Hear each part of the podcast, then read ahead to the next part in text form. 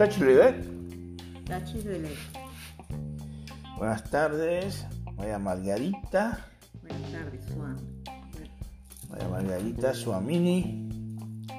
En esta oportunidad, en esta cita de hoy, vamos a aclarar puntos sobre la oración silenciosa, sobre la vacuidad y el ritmo que debemos de mantener para equilibrarnos en todo instante.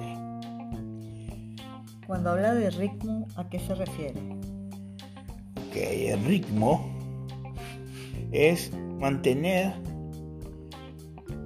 una rata vibratoria, una frecuencia, establecer frecuencias de paz, equilibrio, a todo lugar que tú llegues. En estos tiempos difíciles para la humanidad, estamos todos necesitados de un equilibrio, necesitados de la bondad de otras personas, incluso de un poco de afecto. Sí, pero oye, con tantas cosas que están pasando, yo sé, o sea, hay que mantener el, la vibración, pero a veces nos es difícil, ¿ves? Cuando, por ejemplo, vemos de repente algo injusto que nosotros suponemos que es contra nosotros, o vemos una injusticia afuera hacia otra persona, o cuando vemos el sufrimiento nuestro, de familiares nuestros, o cómo mantener la rata vibratoria para poder ayudar a esas personas, cómo hacerlo y no caer uno en el mismo eh, eh, enredo de sentimientos y emociones bajas que en, las cuales nos podemos envolver. Muy bien.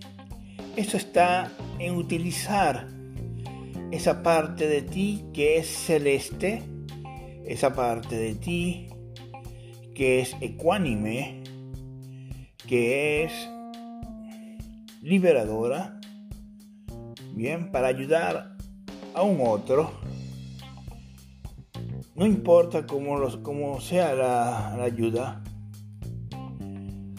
también tienes que mantener un equilibrio en dicha ayuda. O sea, no me puedo dar completamente en detrimento mío mío. O, o sea, también ahí tengo que tener un equilibrio. Por supuesto, como hemos hablado en otras citas, el equilibrio es como manejar una bicicleta. Nunca se olvida. Nunca se olvida. Entonces te digo, el altruismo es como entregar la vida por un otro. El altruismo genera dharma y quema karma. La vacuidad, la oración silenciosa es lo que te lleva a mejorar la vida de los demás, es la oración hacia otras personas, desde tu vacuidad, desde tu vacío, desde tu estado zen. ¿Cómo conectarnos a esta oración silenciosa? ¿Cómo hacerla? Eh, ¿Cómo, cómo, sí, cómo realizarla? ¿Cómo, ¿Cómo hago eso? ¿Cómo empiezo a hacerlo? ¿Cómo me, lo puedo, me puedo conectar? Ok, en una oportunidad a un monje en una orilla de un río estaba con su maestro y le dijo, maestro, ¿cómo puedo entrar en el Zen?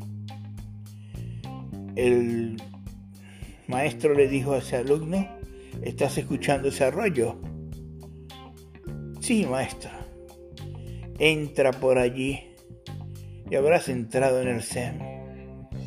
Es estar presente a cada instante, como hemos, como hemos dicho en otras oportunidades.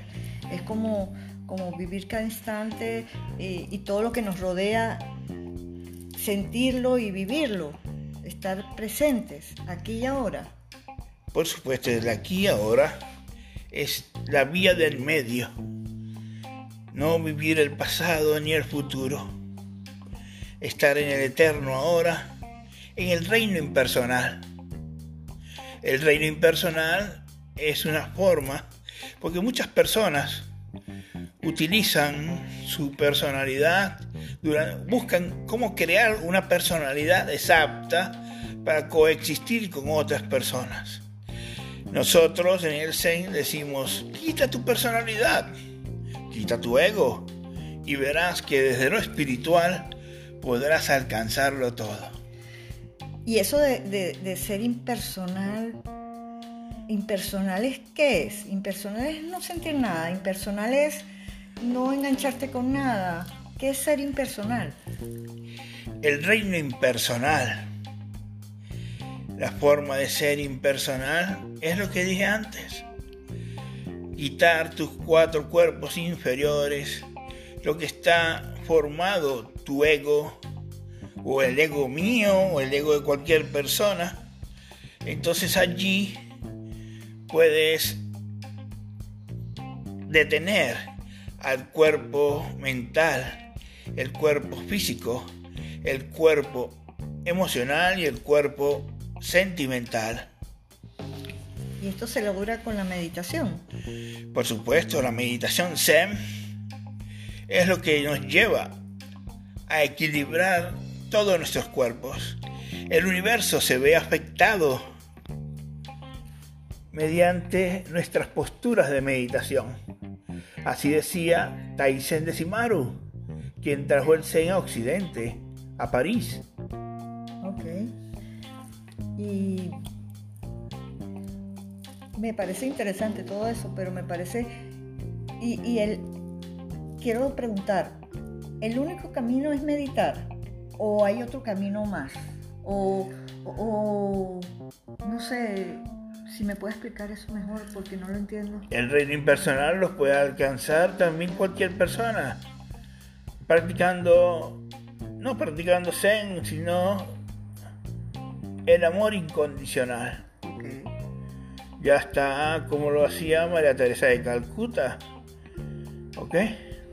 Pero, pero el amor incondicional, ¿cómo, ¿cómo está uno ahí, o sea, uno se entrega completo, uno no debe entregarse completo.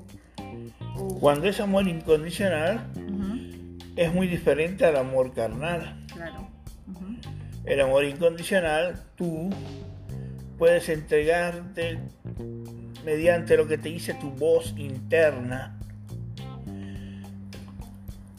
Ok, ok. Ok, entonces ya para la próxima entrega hablaremos de ella. Ok. Tachidelet. Tachidelet. Gracias. Ok.